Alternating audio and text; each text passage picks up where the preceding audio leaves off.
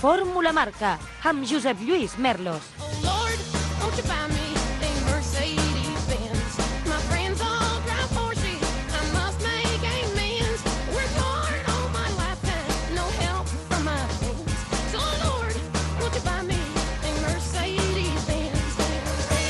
Són dos quarts de vuit. Bona tarda, motoretes, i benvinguts una setmana més al Fórmula Marca, el programa de la ràdio dels esports dedicat a analitzar el món de les dues i les quatre rodes que, com sempre, fan possible Aure Ferran a la producció i redacció, amb Jordi Vinyals al control tècnic. Comencem, i ho fem parlant d'esport, però sense perdre de vista el gran esdeveniment que comença aquesta setmana a Barcelona, el Saló Automobile.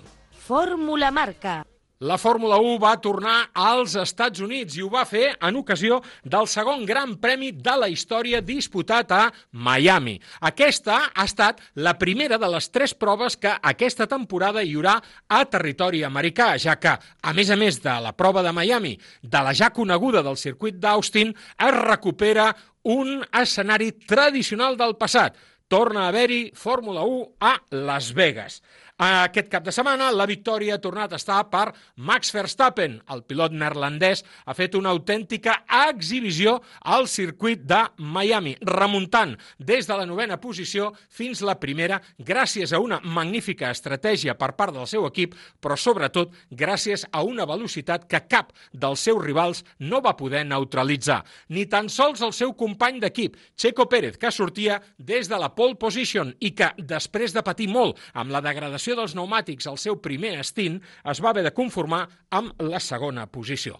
Va arrodonir el podi per quarta vegada aquesta temporada i per quarta vegada a la tercera posició Fernando Alonso, que ara ja té 102 podis en el seu palmarès i que ocupa la tercera posició del campionat darrere dels dos pilots de l'equip Red Bull. Carlos Sainz, per la seva banda, va finalitzar a la cinquena posició malgrat una penalitat de 5 segons per haver accedit la velocitat màxima permesa al pit lane. L'equip Ferrari continua amb problemes i Charles Leclerc no va poder passar de la setena posició després d'haver tingut una virolla a la última fase dels entrenaments oficials de dissabte. Lewis Hamilton, per la seva banda, va fer una cursa de menys a més i va acabar a la sisena posició, lluny, això sí, del seu company d'equip, George Russell, que va acreditar un ritme molt millor que no pas el pilot britànic.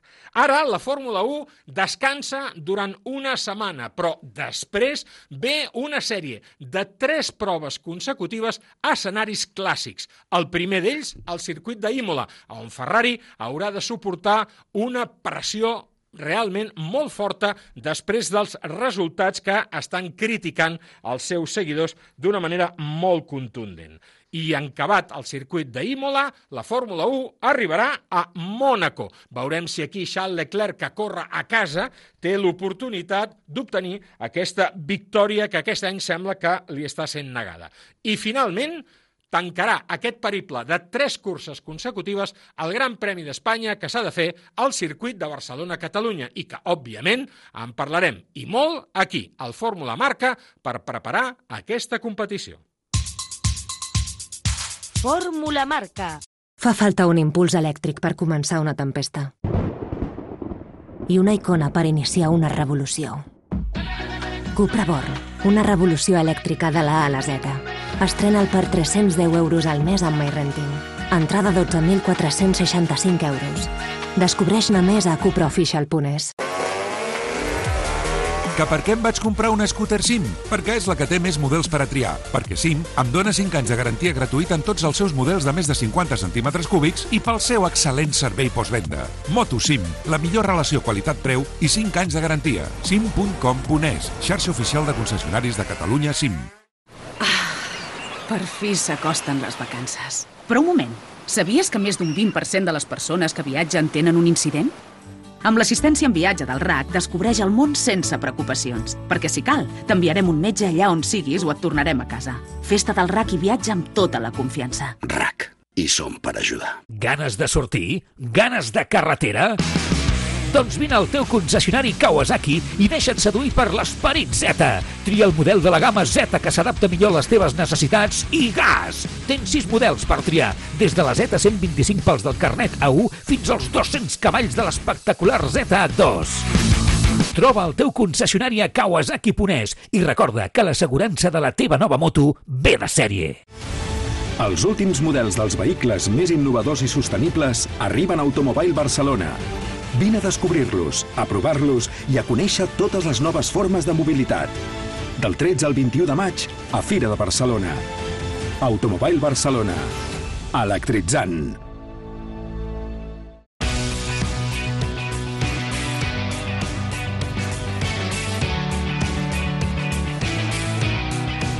El mercat. Aquesta setmana, Barcelona es tornarà a convertir en la capital mundial del món de l'automoció. A partir de dissabte i durant gairebé 10 dies, el Firal de Montjuïc acollirà una nova edició del Saló Automobile, el conegut i popular Saló de l'Automòbil de Barcelona, que a més, enguany, en els primers dies, coincideix també amb el Saló Motor, dedicat als vehicles motoritzats de dues rodes. 104 anys d'existència té ja el Saló Internacional de l'Automòbil de Barcelona. És, juntament amb el de París, el més antic d'Europa. Aquest any, però, es fusionen la tradició, la il·lusió i l'ecologia, perquè aquest nou Saló de l'Automòbil es presenta sota l'eslògan Electritzant. Vam tenir l'oportunitat d'anar la setmana passada a la roda de premsa de presentació d'aquesta 42a edició del Saló Automobile i vam parlar amb el seu president, el senyor Enrique Lacalle, precisament d'això, d'aquesta proposta electritzant. Fórmula Marca. Enrique Lacalle, president del Saló d'Automòbil. Escolti, vostè sap que jo sempre li faig cas i fixi's amb les sabates que he vingut. Molt bé. Tenen sola de goma, perquè, clar, vostè m'ha dit el saló aquest any serà electrizante i, per sí. tant, vinga, Jo- vostè també. jo també. vostè també. Un saló renovat, un saló nou. 104 anys d'història, caram. 42 edicions. Això és molt, no? I jo porto des del 2001. Escolti, això és bo, és dolent. No, no. Si, si, si ho pots explicar les coses, és és bo, és bo. Clar, evidentment, evidentment. No, no, encantat, encantat, encantat. Eh, cada vegada la pandèmia, el tema de components, eh, falta d'entregues al moment, tot això és un problema. Però nosaltres compensem els problemes amb, amb hores de feina i amb moltes ganes i molta il·lusió. I al final batim rècords Guinness. Això és un rècord Guinness. Passar de 21 marques a 31, un 40% més en dos anys, això és un rècord. Vostè ha inventat grans eslògans amb la història d'aquest saló. Me'n recordo el, el, el mític eslògan de Motor d'Il·lusiones, Sí. que, és, que és magnífic. Eh, I justament ara en una època en què els que ens agraden els cotxes i les motos de vegades estem mal vistos, jo diria que aquest és el saló de la resistència. I està d'acord o no? Sí, sí. Però per això tenim que intentar, i, i nosaltres esforcem molt, en atraure la joventut a l'automòbil. Eh, la mateixa il·lusió que teníem vostè i jo per tindre el carnet de conduir el primer cotxe, en aquell moment, i el meu cas eren 600, tenim que atraure a, a la gent que, que no solament existeix el mòbil, que també està l'automòbil, i per això automòbil, ah, ah. però jo crec que ho aconseguirem, perquè el- l'automòbil és, és, és llibertat, és independència, és il·lusió, és estatus, és un signe de que progresses, eh, és un signe de, de que pots anar on vulguis perquè tens una cosa quatre rodes que et porta, que pots portar la família, pots portar la nòvia, als nets, pots portar... L'automòbil és portar, pots treballar, evidentment. Eh? Uh -huh. O sigui que cal cuidar l'automòbil, que a més en Espanya és, eh, eh, és la segona indústria d'Europa de eh, fabricació d'automòbils i té a darrere milers i milers de llocs de treball que crea el sector de l'automoció. Um, vostè deia que només París té més història que nosaltres i eh, cada any, quan començava l'any, eh, era obligatori anar al Saló de Ginebra. Eh, semblava que si no anaves al Saló de Ginebra no t'enteraves de què anava la pel·lícula. Mm, ja no hi és Ginebra, nosaltres sí. Sí, perquè Ginebra no està fira de Barcelona. I a París no està fira de Barcelona. I aquest és el secret, no? Un grup de gent il·lusionada, professional, treballadora, que no, que no se rendeix mai. I com no rendeix mai, doncs fa, fa salons quan ningú els fa. O sigui, per això dic jo, quan d'altres tanquen, nosaltres obrim, sempre al costat del sector. Què trobarem de nou aquest any al, al Saló? Hi ha, hi ha tres novetats mundials i, i moltíssimes novetats eh, europees, no? moltíssimes. Ja passarem una relació amplíssima.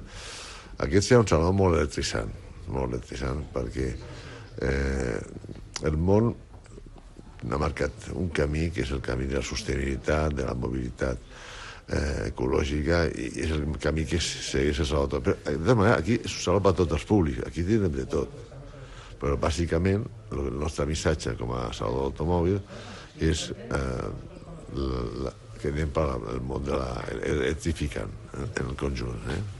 Ah, jo recordo quan era petit que agafava el 27 i venia de, de casa meva uh, fins a la plaça Espanya amb l'autobús per veure una moto que era la moto dels meus somnis, que era la Voltaco Striker en aquell moment. Jo la Lobito. La Lobito. um, ara ens trobem que, després de molts anys, tornem a tenir la feliç coincidència de moto i cotxe junt, en una ciutat com Barcelona, on la moto és un vehicle tan transcendent.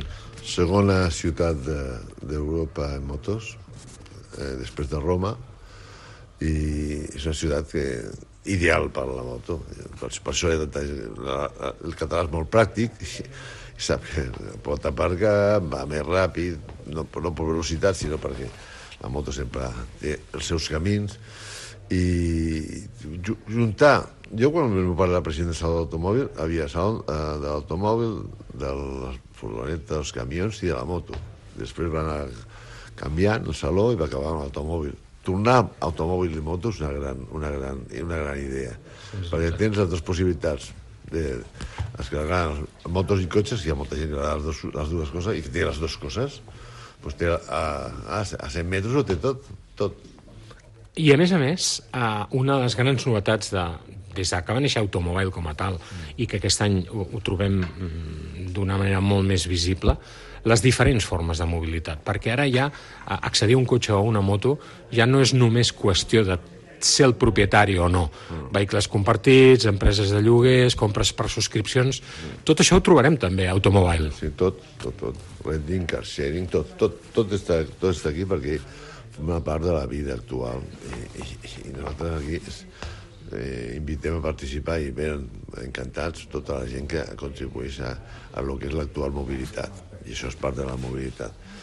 A mi el que mm, sí que faig un avís, un avís sempre al tema de, dels Cu- amb cura, eh? amb cura perquè eh, ves molts, moltes, ves moltes bicicletes, patiners, a, per damunt de les voreres i això no pot ser. O sigui, eh, ja, hi- tindrem accidents i, i cada vegada més perquè quan vas pel carrer tens que anar mirant a una banda i l'altra que, no, que no et passi un, un, un, un patinet o, o, o una bici. no? Això no pot ser, de veritat. Jo faig una, una llamada a, a la serietat i a la responsabilitat.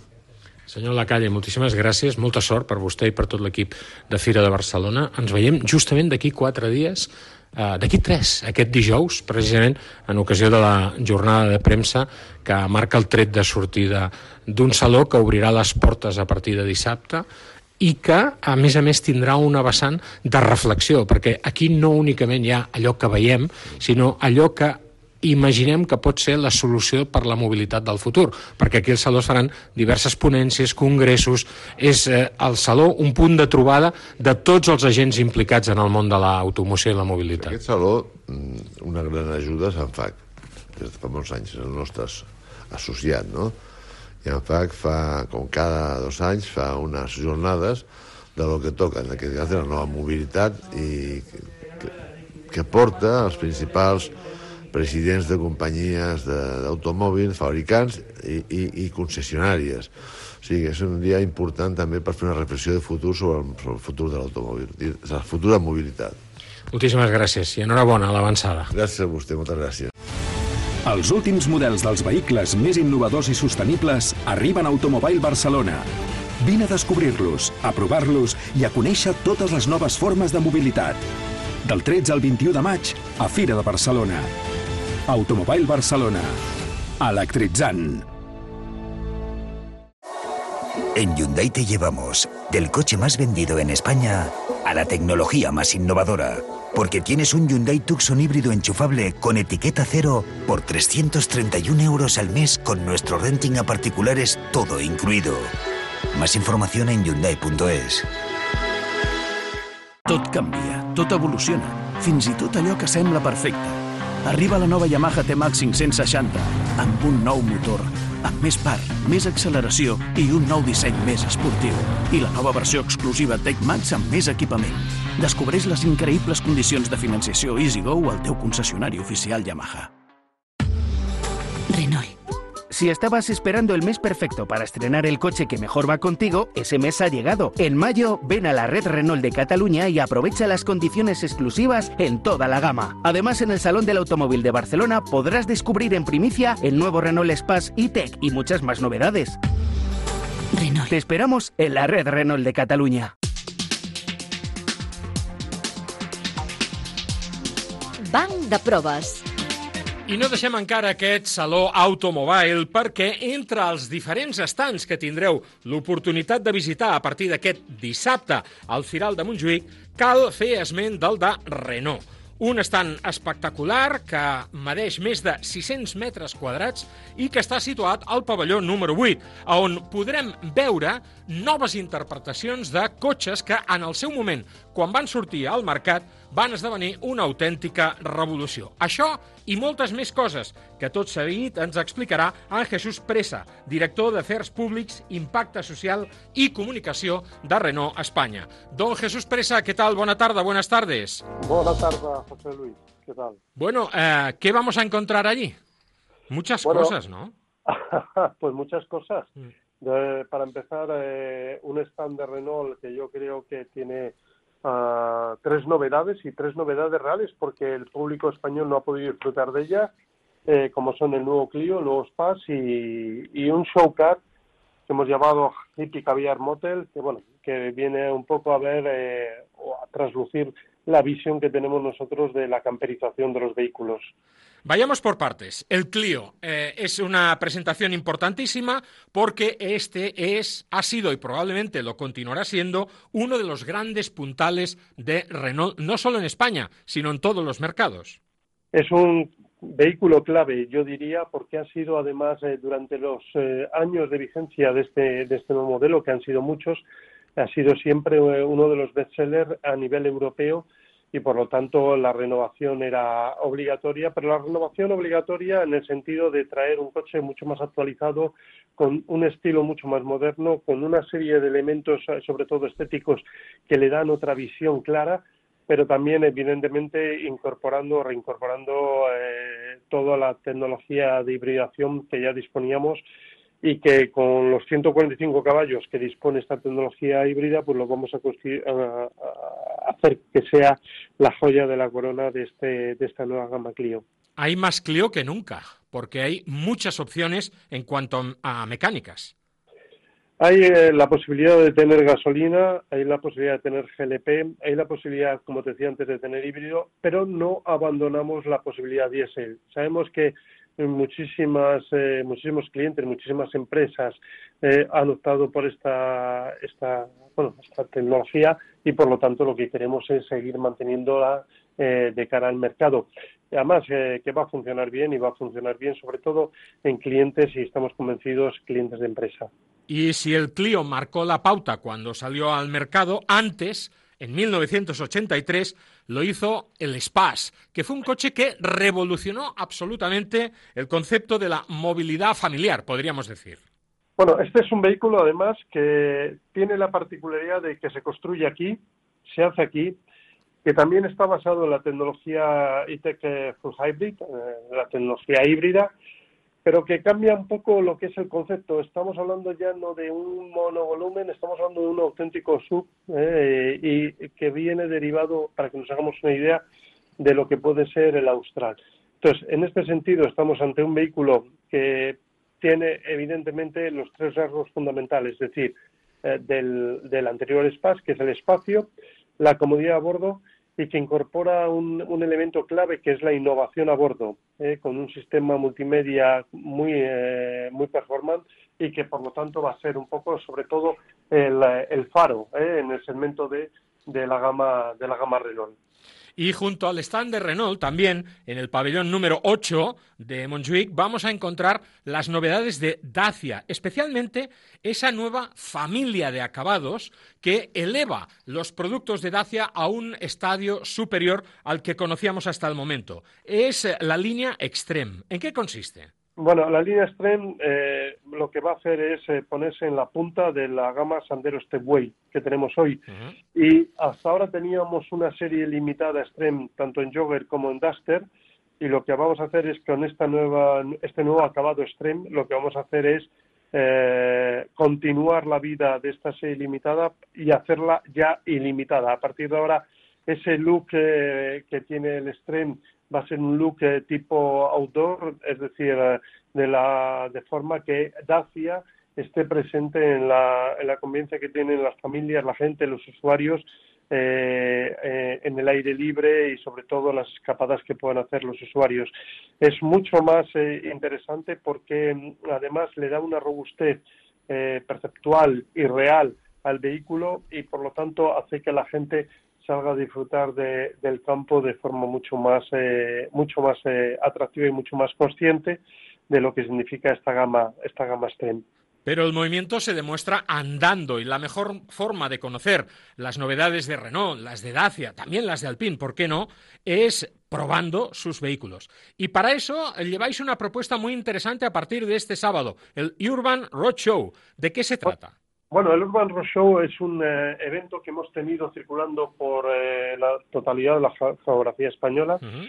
Eh, lo vamos a, a te- bueno, además han participado más de 750.000 personas Caramba. en todos los eventos que hemos montado, eh, con eh, una puntuación, porque medimos la calidad de esta, de esta historia de prácticamente 10 sobre 10, con lo cual animo a todo el mundo a ir. Lo vamos a eh, situar en la avenida Ríos y Taulet, en la perpendicular a lo Sí. que es la, la, la, la pri- la principal avenida del, del Salón de Barcelona, y va a tener tres elementos claves. El primero es la experiencia Experience eh, Track, que, que es un nuevo y espectacular motorhome que guarda en su interior eh, experiencias inmersivas donde se puede descubrir con la ayuda de sonidos, luces y también realidad virtual la nueva eh, movilidad eléctrica, la nueva movilidad de las ciudades, eh, unas ciudades mucho más agradables de vivir en torno a la movilidad, que no abandona el vehículo como un elemento de referencia en las calles. Hay una segunda zona en la que los visitantes van a poder descubrir cómo funcionan los eh, diferentes sistemas de ayudas a la conducción con su teléfono, van a poder leer los QR y van a tener la posibilidad de ver qué es lo que los diferentes sistemas ADAS, ayudas a la conducción, hacen por el usuario. Y una tercera zona que en la que evidentemente después de hacer la experiencia inmersiva y después de comprobar todos los sistemas de seguridad que lleva, eh, todos los sistemas de ayuda a la conducción que lleva el vehículo, lo que vamos a hacer es pruébalo. Entonces lo que vamos a proponer son pruebas en torno a, a la avenida Ríos y Taule- y Taulet y por lo tanto eh, lo que vamos a hacer es eh, que la gente en la medida de lo posible pues salga a testar los vehículos. ¿Cómo concretar eh, una de esas pruebas? Eh, no hay no, no hay cita previa, lo que tendrá que es que acercarse por esa zona y en esa zona ya automáticamente le dan cita para probar. Para terminar, Jesús, nos has hablado de un show car, el Hippie Caviar Motel. No lo conozco. Bueno, el hippie caviar motel al final no, no, no, no tiene más historia que sobre una base de vehículo eléctrico que es eh, un Kangoo. Lo que queremos es también eh, mostrar eh, todo lo que es la estrategia de descarbonización que estamos implementando y lo queremos hacer en una visualización de lo que es el modelo de camperización que trabaja Renault. Es decir, de, cara al futuro, y somos conscientes que eh, la camperización está creciendo en, eh, en adeptos en nuestro país. No solamente es un modelo que trabaja muy bien eh, pues mercados como el italiano, el alemán o el francés, sino que poco a poco se está también eh, está comiendo terreno y sobre todo después de la reciente pandemia está comiendo terreno en los diferentes eh, en otros países como es el caso de España y lo que queremos es mostrar cuál es el modelo a futuro de este tipo de camperización que, estamos buscando. Lo veremos con interés, claro que sí. Ja sabeu, a partir d'aquest dissabte, al Saló Internacional de l'Automòbil, moltes propostes, una d'elles visiteu l'estand de Renault, on trobareu totes les novetats de la marca del Romba, també les de Dacia i Alpine, i a on podreu participar de totes aquestes experiències dinàmiques que us proposen des de Renault i des de Dacia. Jesús, muchísimas gracias. Nos vemos este jueves con ocasión de la jornada de prensa. Nos vemos, nos vemos por allí. Un abrazo fuerte. Renault. Si esperaves el més perfecte per estrenar el cotxe que més se diu amb tu, ja ha arribat. Al maig, vine a la xarxa Renault de Catalunya i aprofita les condicions exclusives en tota la gamma. A més, al Saló de l'Automòbil de Barcelona hi podràs descobrir en primícia el nou Renault Espace e-Tech i moltes més novetats. Renault. T'esperem a la xarxa Renault de Catalunya. Vine a Electrical Moto Barcelona. Més de 100 marques per a descobrir l'última moto urbana i elèctrica. Prova models en ruta exterior i pista urban. Aprofita les millors oportunitats. Compra la teva entrada a motobarcelona.com. De l'11 al 14 de maig a Fira de Barcelona. No t'ho perdis! Fa falta un impuls elèctric per començar una tempesta. I una icona per iniciar una revolució. Cupra Born, una revolució elèctrica de la A a la Z. Estrena'l per 310 euros al mes amb MyRenting. Entrada 12.465 euros. Descobreix-ne més a cupraofficial.es. Un curs de conducció amb moto o scooter pot ser molt divertit i útil. Vine a l'Onda Institut de Seguretat. Hi trobaràs les millors instal·lacions, monitors i motocicletes per viure una gran experiència. T'ensenyarem les millors tècniques de conducció per gaudir de la moto amb seguretat. Informa't a ondainstitutoseguridad.com A la classe d'avui aprendrem a viure lleuger, perquè tot el que necessites en la vida hi cap en una maleta. El propietari d'un Volkswagen Tiguan blanc, si us plau, presentis a l'entrada. Gràcies. Torno ara mateix. La temptació de conduir un Tiguan amb MyWay pagant-lo a la teva manera és molt forta. Tens 230 motius per fer-ho. Entra a Volkswagen.es i descobreix per què són 230. Volkswagen. 6 hores de Barcelona Espíritu de Montjuïc. Un espectacle per a tota la família. Reunió de clàssics, autos de xoc, inflables, pista de ball, swing en directe, accés gratuït al paddock. Arriba la F1 Academy, les noies que participaran a la Fórmula 1 en el futur. 20 i 21 de maig al circuit. Entrades a espiritudemontjuïc.com. Menors de 8 anys de franc i pàrquing gratuït. Warm Up. Els propers 20 i 21 de maig es farà al circuit de Barcelona-Catalunya una nova interpretació del ja popular Espíritu de Montjuïc. Una edició que enguany ret un homenatge a les curses de resistència que es van fer al circuit de Montjuïc. Ens ho explica tot seguit el nostre estimat Jesús Pozo. Com sabeu, ell és el màxim responsable de l'escuderia Targa Ibèria, que, entre altres coses, porta endavant esdeveniments com aquest Espíritu de Montjuïc.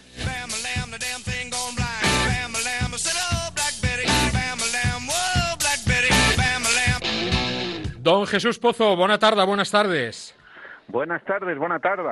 Eh, ¿Cuántos años hace que nos conocemos? Muchos. No quiero ni no quiero pensarlo porque me pongo me, me da de los años que han pasado. Mira, tú sabes que yo soy muy vehemente en mis explicaciones siempre. Y muchas veces cuando me dicen, ¿cuál es la mejor carrera que has visto en tu vida? Eh, salto como un resorte porque lo tengo muy claro. Y sé que te va a gustar lo que te voy a contar. Mil kilómetros de Barcelona, 1971. Hombre, ¿quién hubiera podido estar ahí? claro, yo lo vivía en la distancia. Tú sabes que yo soy de Zamora. Y, y Como Ángel Nieto. yo te- exacto. Yo, yo tenía 12 años. Y para mí era como si me hablaras ahora mismo, si fuera astronauta y me hablaras de Marte. Ostras, hablar de, en el año 72, de las carreras de Montjuic, para mí era, ¡buah! Lo más. Yo compraba en aquella época, con 12 años, autopista. Claro. Y todavía en mi casa libros de- del colegio, el diccionario, forrados con fotos de aquellos coches. La escudería Montjuic. Exacto.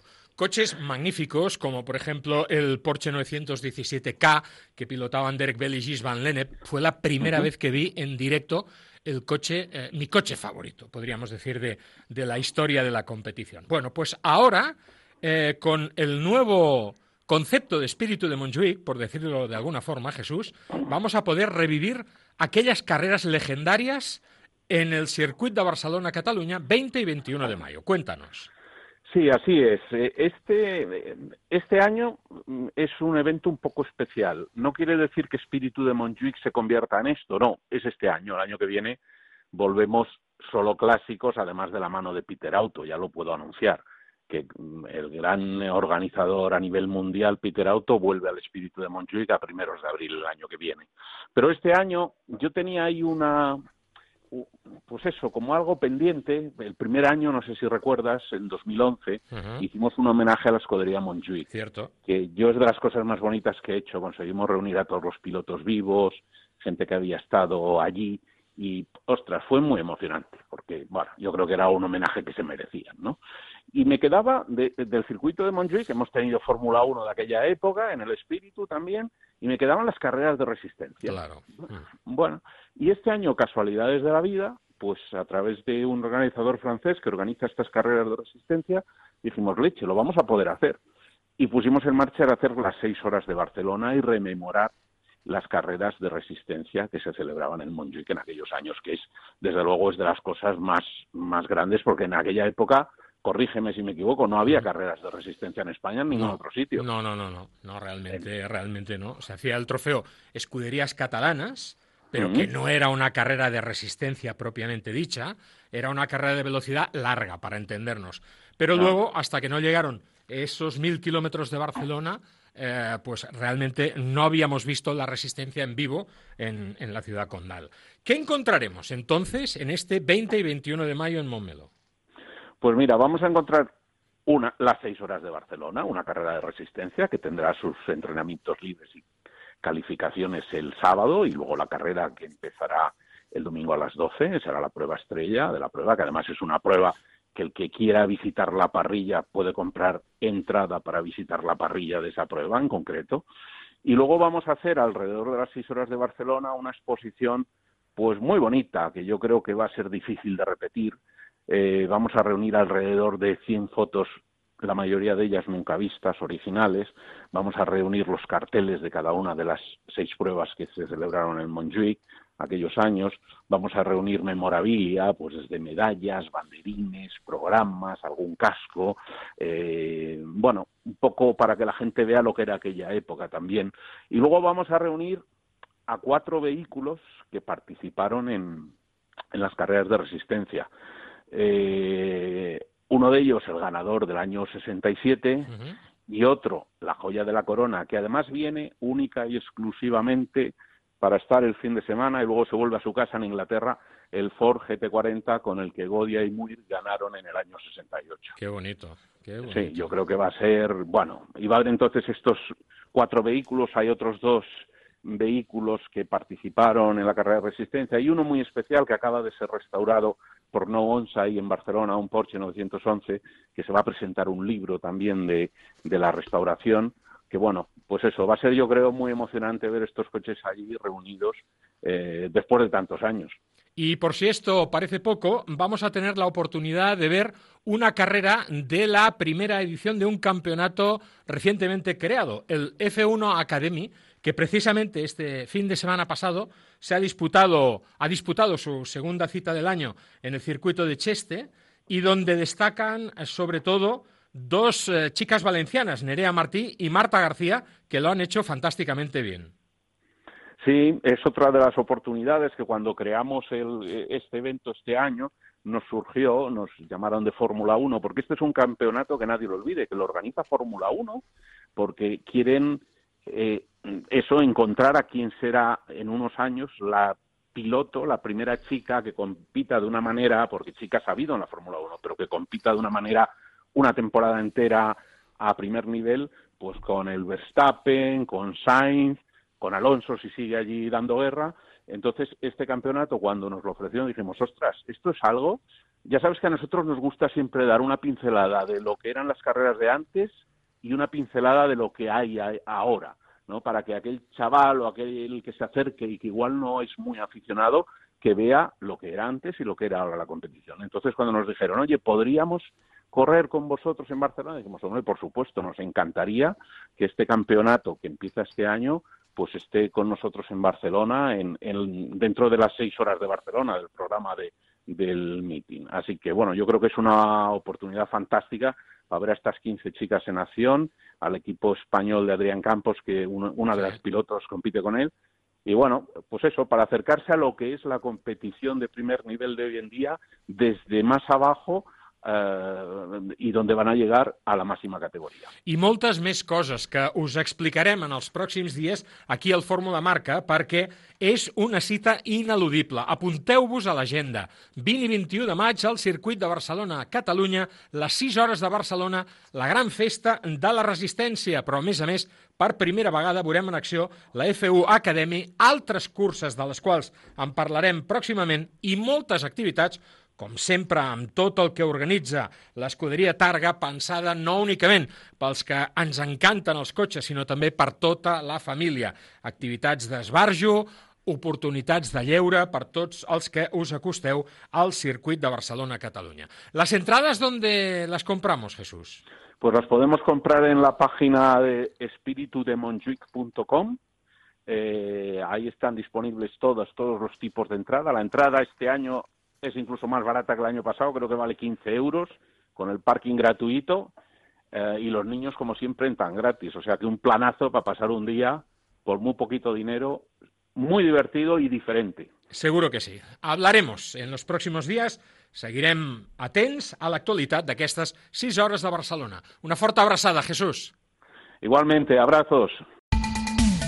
6 hores de Barcelona Espíritu de Montjuïc. Un espectacle per a tota la família. Reunió de clàssics, autos de xoc, inflables, pista de ball, swing en directe, accés gratuït al paddock. Arriba la FU Academy, les noies que participaran a la Fórmula 1 en el futur. 20 i 21 de maig al circuit. Entrades a espiritudemontjuïc.com. Menors de 8 anys de franc i pàrquing gratuït. A la classe d'avui aprendrem a viure lleuger, perquè tot el que necessites en la vida hi cap en una maleta. El propietari d'un Volkswagen Tiguan blanc, si us plau, presentis a l'entrada. Gràcies. Torno ara mateix. La temptació de conduir un Tiguan amb MyWay pagant-lo a la teva manera és molt forta. Tens 230 motius per fer-ho. Entra a Volkswagen.es i descobreix per què són 230. Volkswagen. Que per què em vaig comprar una scooter SIM? Perquè és la que té més models per a triar. Perquè SIM em dona 5 anys de garantia gratuïta en tots els seus models de més de 50 centímetres cúbics i pel seu excel·lent servei postvenda. Moto SIM, la millor relació qualitat-preu i 5 anys de garantia. sim.com.es, xarxa oficial de concessionaris de Catalunya SIM. Renault. Si esperaves el mes perfecte per estrenar el cotxe que més se diu amb tu, ja ha arribat. Al maig, vine a la xarxa Renault de Catalunya i aprofita les condicions exclusives en tota la gamma. A més, al Saló de l'Automòbil de Barcelona hi podràs descobrir en primícia el nou Renault Espace e-Tech i moltes més novetats. Renault. T'esperem a la xarxa Renault de Catalunya. Un curs de conducció amb moto o scooter pot ser molt divertit i útil. Vine a l'Onda Institut de Seguretat. Hi trobaràs les millors instal·lacions, monitors i motocicletes per viure una gran experiència. T'ensenyarem les millors tècniques de conducció per gaudir de la moto amb seguretat. Informa't a ondainstitutoseguridad.com Cada dia et mous, condueixes, pedales, però sabies que més d'un 25% de les persones que es desplacen tenen un incident? Amb l'assistència del RAC, si tens una avaria amb cotxe o moto, la reparem al moment o et deixem un vehicle de substitució. I si vas amb bici o patinet, et cobrim si et fas mal o fas mal a algú. Festa del RAC i mou-te amb tota la confiança. RAC. I som per ajudar. A tot risc. 737 coming out of the sky. Oh, won't you take me down tots vosaltres sabeu, el Reial Automòbil Club de Catalunya, el RAC, és molt més que un club d'automobilistes. És un club de serveis a la mobilitat. I en aquesta línia, des de fa un temps, el RAC ha creat una comunitat ciclista, RAC o la bici, destinada a impulsar l'ús de la bicicleta a les ciutats, promovent una mobilitat més àgil i saludable. Dins d'aquesta iniciativa s'inclouen serveis i productes adreçats específicament al col·lectiu ciclista, però també un equip de competició, l'equip RAC o la bici. Us volem parlar justament d'aquest equip i perquè al capdavant hi ha algú que ve del món del motor, un esportista integral, podríem dir. Es tracta de la valenciana Maria Salvo. Ella va començar a fer-se pública, a donar-se a conèixer a tots els seguidors del món del motor en la seva faceta com a copilot de ral·lis. Però després, per circumstàncies diferents de la vida, la Maria Salvo ha fet, ens ho explicarà, proves com ara l'Ironman, i és qui lidera ara mateix l'equip ciclista del RAC. Tenim l'oportunitat, doncs, de parlar tot seguit amb la Maria Salvo. Maria, què tal? Bon dia, com estàs? Hola, buenos días. Muy bien. Moltes gràcies per acompanyar-nos, Maria. Uh, escolta'm, tu vens del món del motor. Què fas ara amb una bicicleta? M'ho expliques, això? Pues mira, yo vengo de, desde 2015 que, que soy copiloto de rally, pero eh, en 2020 eh, mi hermana pequeña tuvo un accidente eh, en, en un, en un rally en Portugal y falleció. Entonces esto hizo que yo me refugiara mucho en el deporte para superar este duelo y principalmente en la bicicleta y bueno, a día de hoy forma parte de mi vida el deporte en general, pero lo que más, lo que más la, la bici, porque el año pasado sí que dedicaba mucho tiempo también a nadar y a correr por el tema del Ironman, pero Sí. este año me he centrado principalmente en la bicicleta. Molt bé. Escolta'm, tu treballes com a infermera, crec que a Terrassa, vas néixer a València, però ja portes eh, molt temps eh, aquí a Catalunya entre nosaltres. Uh, de fet, el teu company és català i amb ell has realitzat uh, l'any passat una brillantíssima temporada com a copilot després d'un temps, lògicament, apartada del món del motor per les circumstàncies que ens has comentat. Però el motor no l'has abandonat, no? No, no, el, lo dejé solo, bueno, después del accidente Sí. seguí, terminé la temporada, Mm. eh, dos semanas después ya estábamos corriendo, acabamos la temporada y después de ese año sí que preferí darme un año de desconexión de los rallies porque es verdad que yo nunca había sentido miedo Claro. eh, dentro de un tramo, dentro de un coche de carreras y de repente es como que se me venían muchas imágenes de todo lo que podía pasar en la cabeza. Entonces me quise dar un año de desconexión de este mundillo para re- retomarlo con más fuerza. Fue el, el año pasado que lo retomamos y participamos en la Copa GR Yaris eh, de Toyota y, y de hecho ganamos el campeonato. Sí. Y este año no es que haya dejado los rallies, pero sí que es verdad que tengo muchísimas cosas con el tema del equipo, con el rack. Sí. Eh, además estoy haciendo un máster, trabajo, y es- a veces es un poco difícil de compaginar tantas cosas. me imagino, me imagino que sí. Escolta, mm, què fas a l'equip a RAC o la bici? Quin és el teu rol i què feu en aquest equip? Pues mira, yo desde que empecé en el deporte en general, en los rallies y todo, siempre... Vas había- començar els ral·lis perquè els teus pares feien ral·lis, segons tinc Sí, entès. Sí, ellos eh, se conocieron corriendo, de hecho. Mhm. También, sí. Y en los rallies siempre eh, habíamos sido, mi hermana y yo, como las, las únicas chicas en casi todos los rallies. Alguna vez ya se empezaba a ver alguna más, pero habían muy, muy pocas chicas. De hecho, algunas veces ganabas eh, primera de copiloto femenino y decías, claro, que, no, no compito contra nadie, ¿sabes? No, no tenía, o sea, no nos motivaba nada eh, este este premio. Y cuando entré en las bicis, pues me pasaba un poco igual. Eh, corría una cursa y es que prácticamente habían 20 chicas de 2.000 participantes. Sí. Y entonces, eh, junto con el RAC, pues yo tenía como la cinta clavada de que este año yo quería cambiar un poco eso y dar un poco de visibilidad al deporte eh, en el entorno más de, de las mujeres. Y mm, bueno, creamos este equipo eh, íntegramente de mujeres y que no somos profesionales ninguna, que todas tenemos nuestros trabajos y nuestra vida aparte de, del deporte para mostrar que bueno que se puede entrenar, que se puede sacar el tiempo, que se puede nos podemos apuntar a cursos, que no estamos solas, que, que cada vez podemos ser más. Y un poco el objetivo era conseguir que haya más de un 20% de inscritas en todas las pruebas a las que nosotras vamos. Y por ahora por ahora lo estamos consiguiendo. Maria, um, la setmana passada estava parlant amb una noia que també corre amb els colors del RAC, en cotxes en aquest cas, i que segur que, eh, si no la coneixes, n'has sentit a parlar d'ella, la Belén García. I la Belén Sí. m'explicava um, que ella no vol competir certàmens on només hi hagi noies, que ella el que vol és medir-se amb, amb, amb els nois, amb qui faci falta, no? I que aquesta ha estat una de les motivacions que l'han fet canviar de disciplina dins del món del motor. Què en penses?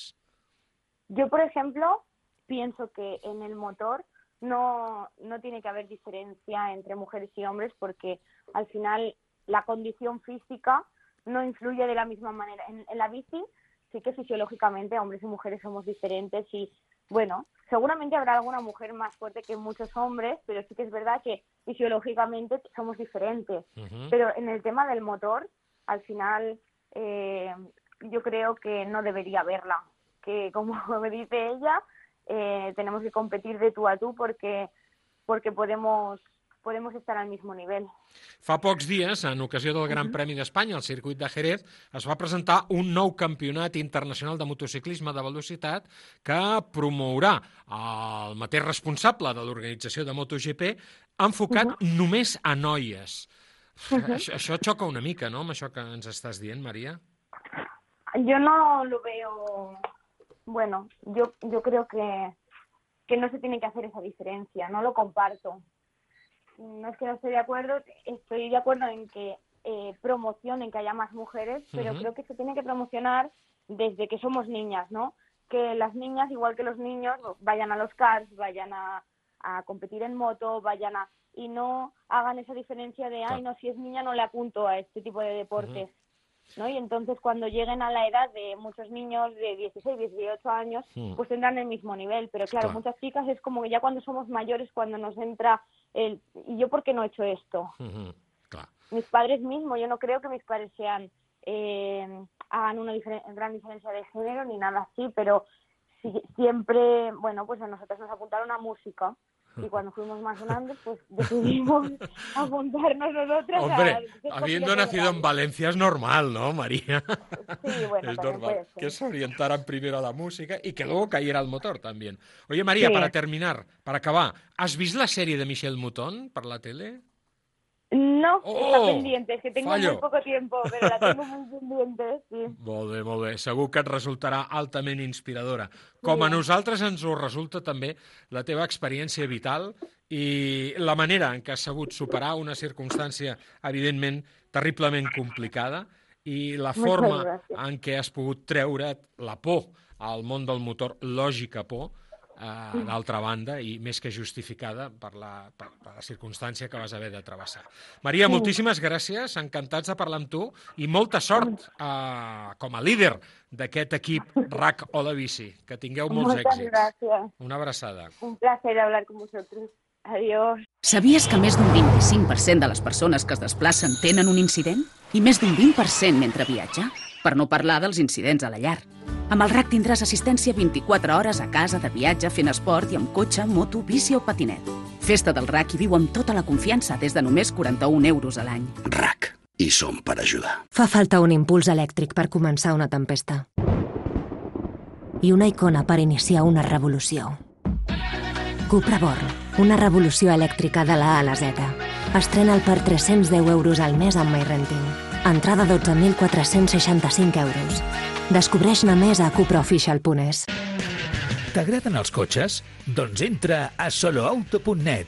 Les novetats del mercat, les millors ofertes, el món de la competició, les últimes tecnologies, les opinions més independents i els millors analistes del món de les quatre rodes a www.soloauto.net. Si vols saber-ho tot sobre el món de l'automòbil i la mobilitat, el teu web és soloauto.net. Vine a Electrical Moto Barcelona. Més de 100 marques per a descobrir l'última moto urbana i elèctrica. Prova models en ruta exterior i pista urban. Aprofita les millors oportunitats. Compra la teva entrada a motobarcelona.com. De l'11 al 14 de maig a Fira de Barcelona. No t'ho perdis!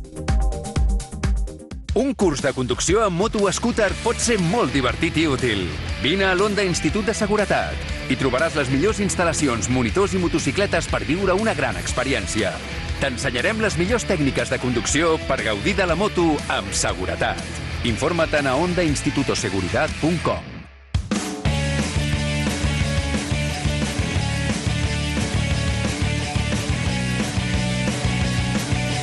El comptavoltes. Dijous passat vam tenir l'oportunitat d'assistir a la inauguració del nou concessionari de la marca de motos Honda a Barcelona. Es tracta de Dream Dealer, situat al carrer Llull, números 47 i 49, i que pertany al grup Servi Honda. Parlem precisament d'aquest nou concessionari i ho fem amb el senyor Manel Polo. Ell és el gerent de Dream Dealer. Senyor Polo, bona tarda.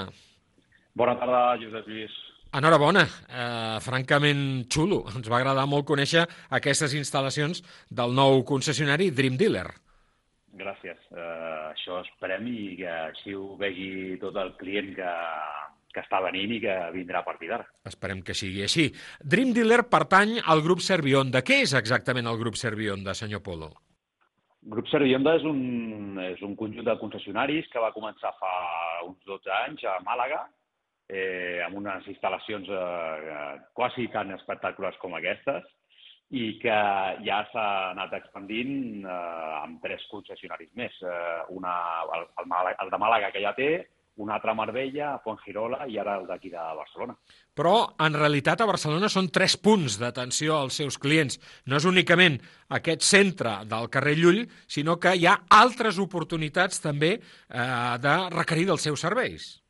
Correcte. Uh, no només atendrem i tindrem uh, una instal·lació integral a, aquí a Carrer Llull, sinó que també uh, donarem tot la, el servei als nostres clients a Pau Clarí 154 i 155 i al carrer Mallorca 660.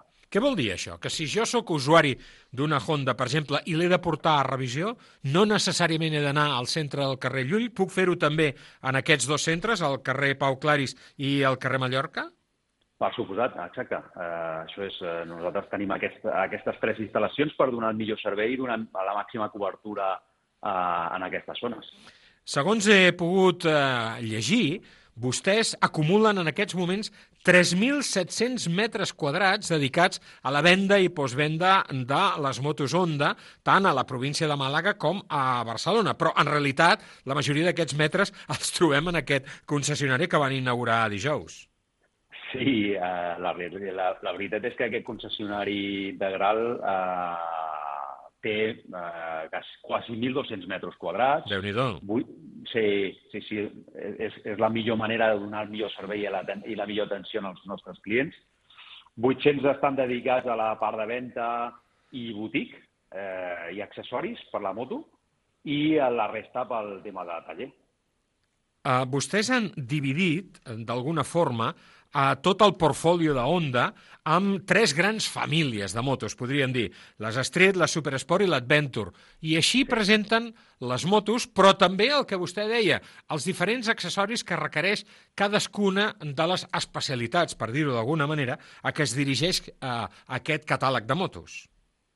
Sí, eh, el que busquem i el que la marca Honda busca amb aquesta imatge és que el client se senti en tot moment eh, amb, amb la zona eh, on, vol, eh, vol fer servir aquella moto. I per això, doncs, per exemple, a la zona d'estric doncs, et veurà tota la gamma de producte de la, de la marca Honda, no només de les motos, sinó que també tindrà doncs, eh, accessoris per a aquelles motos o inclús roba que pugui acompanyar i l'adequada per a aquelles motos. Posi'm I un exemple de, de, posi'm exemples d'accessoris street, per exemple. Pues, a, a accessoris street, per exemple, pot ser tan senzill com uns punys parafectables, unes cúpules eh, més altes, o bé, eh, per exemple, unes, eh, una, uns adhesius per a rodes. Uh Hi ha un portfoli molt gran de- d'accessoris, no només amb la zona street, sinó a Venture o a, o a Supersport. Adventure entenc que les maletes, tot el que cal per viatjar amb comoditat, Correcte. per fer quilòmetres amb, amb la màxima seguretat, eh, deuen de ser els protagonistes. Sí, per suposat. És, és el que més eh, s'equipa i el que més es demanda amb aquest tipus de moto. Quan tinc l'oportunitat de visitar un concessionari nou, el que més m'agrada veure és el taller. Ja sé que moltes vegades els clients no poden accedir directament als tallers, però en el cas de Dream Dealer val la pena fer-ho perquè eh, si una cosa caracteritza aquest taller és tota la tecnologia que té al seu abast per poder atendre amb les màximes garanties els vehicles dels seus clients. Sí, eh, vuit bangues eh, elevadors d'última tecnologia, amb tot l'equipament corres eh, corresponent, però amb un detall, el client eh, aquí, en, el nostre, en les nostres instal·lacions, sí que podrà veure sense cap tipus de problema al taller, perquè tenim una finestra oberta des de, des de ventes, uh -huh. que en tot moment pot veure com treballa el nostre equip. Això és com quan vas a un restaurant i veus la cuina, això ja et dona Sí. confiança, no? Correcte. Bueno, no tenim, no tenim res que amagar, tot el contrari. Molt bé. Vostès porten com a grup, eh, com a Servionda Grup Cabello, eh, més de 18.000 motos Honda venudes des que es van posar en marxa. De ser un dels concessionaris més importants de tota la xarxa Honda a Espanya.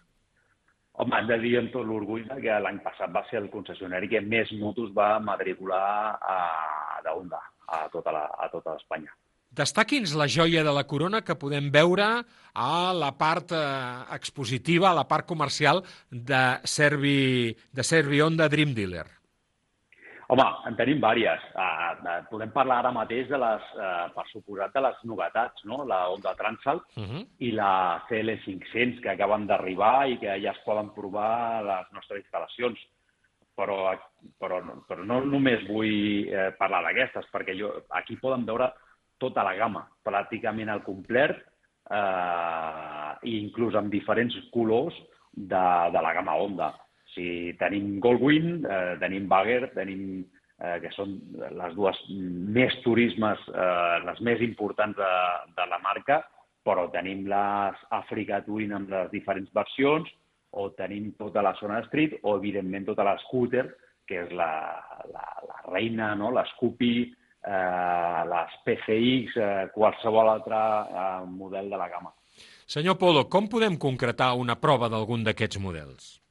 Pues, molt fàcil, o bé a través de la web de, de Honda, a la nostra pròpia web de servionda.es, o eh, trucant als nostres, eh, al nostre equip de professionals eh, comercials que li atendran ràpidament i donaran una cita per concretar la prova. Carrer Llull 4749, a Barcelona, és el nou concessionari Dream Dealer, pertanyent al grup Servionda. Senyor Polo, moltíssimes gràcies per acompanyar-nos, molts èxits i llarga vida i moltes vendes en aquesta nova iniciativa del grup. Moltíssimes gràcies, bona tarda. Un curs de conducció amb moto o scooter pot ser molt divertit i útil. Vine a l'Onda Institut de Seguretat i trobaràs les millors instal·lacions, monitors i motocicletes per viure una gran experiència. T'ensenyarem les millors tècniques de conducció per gaudir de la moto amb seguretat. Informa't a ondainstitutoseguridad.com A Hyundai et portem del cotxe més venut a Espanya a la tecnologia més innovadora. Perquè tens un Hyundai Tucson híbrid endollable amb etiqueta zero per 331 euros al mes amb el nostre renting a particulars tot inclòs. Més informació a Hyundai.es. Tot canvia, tot evoluciona, fins i tot allò que sembla perfecte. Arriba la nova Yamaha T-Max 560 amb un nou motor, amb més par, més acceleració i un nou disseny més esportiu. I la nova versió exclusiva Tech Max amb més equipament. Descobreix les increïbles condicions de financiació EasyGo al teu concessionari oficial Yamaha. T'agraden els cotxes? Doncs entra a soloauto.net. Les novetats del mercat, les millors ofertes, el món de la competició, les últimes tecnologies, les opinions més independents i els millors analistes del món de les quatre rodes a www.soloauto.net. Si vols saber-ho tot sobre el món de l'automòbil i la mobilitat, el teu web és soloauto.net. Ganes de sortir? Ganes de carretera? Doncs vine al teu concessionari Kawasaki i deixa't seduir per l'esperit Z. Tria el model de la gamma Z que s'adapta millor a les teves necessitats i gas! Tens sis models per triar, des de la Z125 pels del carnet A1 fins als 200 cavalls de l'espectacular Z2. Troba el teu concessionari a Kawasaki Ponès i recorda que l'assegurança de la teva nova moto ve de sèrie. Fins aquí el programa d'avui. Tornem dilluns vinent a dos quarts de vuit de la tarda per parlar-vos, entre d'altres temes, del Gran Premi de França de MotoGP que s'ha de disputar aquest cap de setmana al circuit d'Alemans. No és un gran premi qualsevol, és el gran premi número 1000 de la història del Mundial de Motociclisme que va començar el 1949 amb ocasió del Tourist Trophy de l'illa de Man d'aquell any. Fins dilluns vinent, doncs, gràcies per acompanyar-nos, que tingueu una bona setmana. Ens veiem al Saló Automobile a partir de dissabte.